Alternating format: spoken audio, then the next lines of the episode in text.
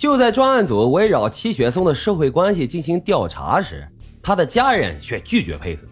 与此同时，专案组还发现，这齐雪松和他同父异母的哥哥齐雪峰关系密切。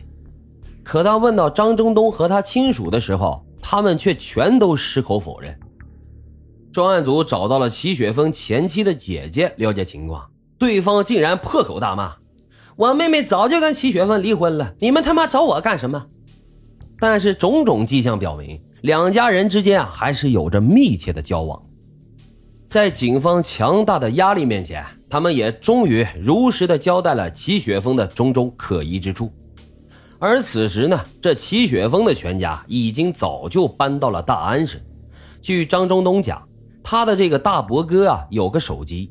根据这一线索呢，民警们火速赶往了市移动通信公司，很快获得了齐雪峰的笔记。在与储蓄所取款的嫌疑人的笔记一对比，几名技术人员当场就跳了起来。笔记完全出自一人之手啊！这是找着了呀！第二天拿去长春检验齐学松的血型结果啊，也回来了，与杀害于岩松现场遗漏的血迹血型为同一人。一月十号，历史记下了这一天，这是前郭县公安局所有参战民警最为激动的一天，在确凿的证据面前。齐雪松这个杀人恶魔终于如实的交代了其团伙的全部犯罪事实。那个长着一双鼠眼、几起大案的主要策划者、杀人魔头，便是他同父异母的哥哥齐雪峰。胜利的曙光已经出现。就当刑侦人员赶到齐雪峰的住处的时候，才发现这齐雪峰早已是逃之夭夭。二零零零年一月十号晚。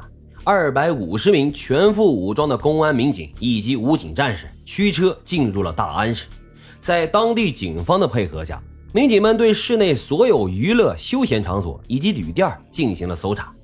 这一次啊，狡猾的齐雪峰藏到了一个居民的家中，再一次躲过了公安人员的追捕。一月十一号，齐雪峰如热锅上的蚂蚁是坐卧不宁，他预感到自己的末日已经不远了。他乘车从大安市窜回了前郭县，前郭县公安局民警经过侦查得知了这一情况，指挥部立即就派人在进城各个路口进行堵截。这一次，齐雪峰又逃出了公安人员的抓捕。不过，就在这一天的黄昏啊，齐雪峰终于走到了末日。当吴宝成等公安人员冲进他在前郭县王府镇的亲属家时，此刻，侧卧在床上的齐雪凤还在估测自己命运的吉和凶。几名民警以迅雷不及掩耳之势将其当场拿下。就是这个其貌不扬、体重还不到五十公斤的齐雪峰，带着他的同父异母的弟弟连金和一个狐朋狗友，为了获得金钱，相继谋害了十八条人命啊！据齐雪峰、齐雪松交代。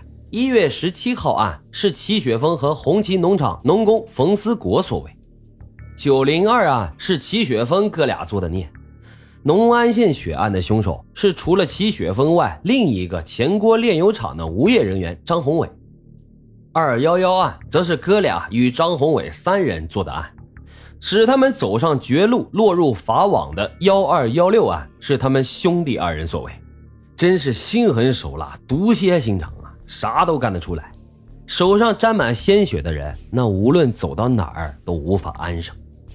新一轮的审讯工作开始了，隔着铁窗，面对庄严的警徽，齐雪峰这个曾经两次入狱、犯下了滔天罪行的杀人不眨眼的魔头，终于崩溃了。在交代了前郭县四起大案以及农安县的一起大案的罪行后，又交代了新的罪行。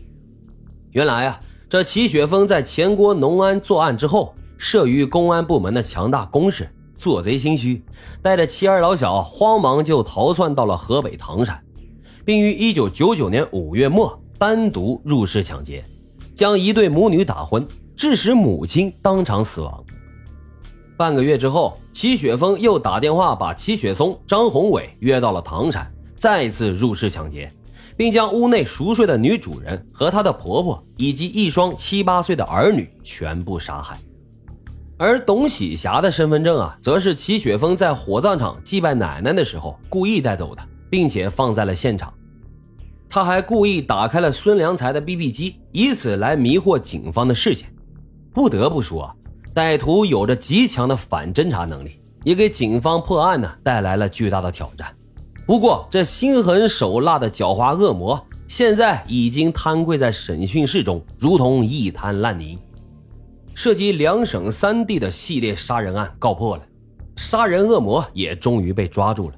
这个消息像长了翅膀一样飞出了前郭县公安局，不胫而走。一时间，人们是奔走相告。任建波、郭喜文、吴宝臣的脸上也终于露出了喜悦的笑容。所有参战民警那是群情激昂，他们感到终于可以不辱使命，向全市全县人民交上一份满意的答卷了。最后啊，其实老白想补充一下，虽然恶魔已经下地狱了，但是血淋淋的教训却永远留在了世间。比不要和陌生人说话更可怕的是，不要轻易给陌生人开门。好了，今天的案子就为大家讲到这里。感谢收听老白茶馆，欢迎大家在评论区积极的留言、订阅、点赞与转发，我们下期再会。